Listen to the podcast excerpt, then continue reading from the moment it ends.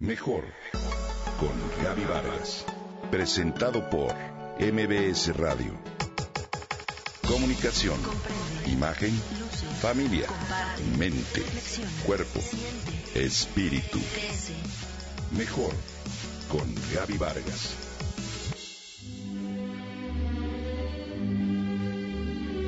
Considerado causal de divorcio o un fuerte motivo de separación, como versa en muchas historias matrimoniales, el ronquido o síndrome de la apnea obstructiva del sueño es un trastorno que se caracteriza por interrupciones totales o parciales del flujo respiratorio mientras duermes.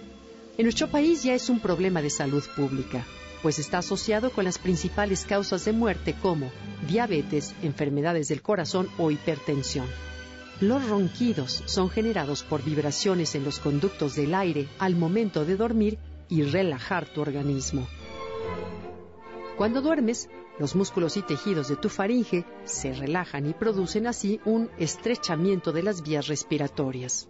Al reducirse ese espacio, el aire que inspiras llega a rozar las partes blandas del paladar y tu campanilla. Ese movimiento es precisamente la causa del sonido del ronquido. El sonido producido puede llegar hasta los 92 decibeles. ¿Te imaginas? Para que nos demos una idea, el tráfico en la Ciudad de México, desde adentro de un automóvil, llega a los 85 decibeles y el tren del sistema transporte colectivo a unos 60 metros, unos 95 decibeles. Así como un MP3 en volumen de 5 a 10 genera unos 94 decibeles.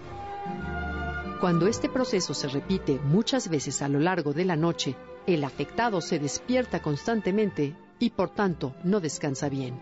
¿Por qué los ronquidos? Según la National Sleep Foundation, 50% de las personas con apnea del sueño son obesas. De hecho, una forma de tratamiento de ronquidos es hacer ejercicio y bajar de peso. La postura es otro factor importante que genera el ronquido. Si duermes en un ángulo poco adecuado, como boca arriba, los ronquidos pueden ser más prominentes en tu sueño. También si vas a la cama luego de haber ingerido alcohol o pastillas para dormir. Otra causa de gran importancia es que tengas la mandíbula retraída, lo cual suele remediarse con prótesis bucales que te sujeten la mandíbula. Por lo general los ronquidos aparecen en las personas con el paso del tiempo. Lo más común es que aparezca después de los 60 años, aunque algunos niños y jóvenes también roncan. Me parece importante saber que los ronquidos pueden inducir a un ataque cardíaco o a un colapso. Afortunadamente existen diversas maneras de combatirlos. Algunas de ellas son a través de implantes no quirúrgicos colocados en las vías respiratorias para abrir el paso del aire o por medio de sujetadores para poner la lengua y la boca en posiciones adecuadas. En casos severos se recomienda también colocarse un aparato especial que le proporciona aire a presión a la persona para que respire.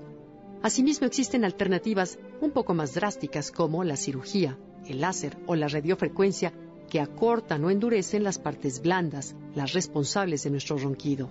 Si padeces de esto, es imprescindible que busques una solución, pues un estudio realizado en Estados Unidos comprobó que existe una relación de causa y efecto entre este padecimiento y el desarrollo cognitivo mínimo o pérdida de la memoria, condición que previamente se ligó a un proceso de envejecimiento.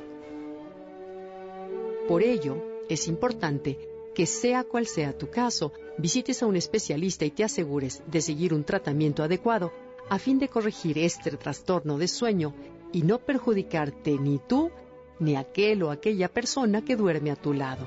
Dormir plácidamente y dejar dormir es otra manera de vivir mejor.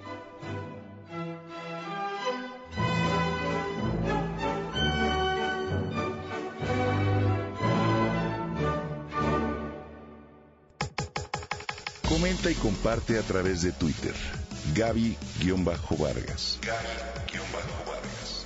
Mejor con Gaby Vargas. Presentado por MBS Radio.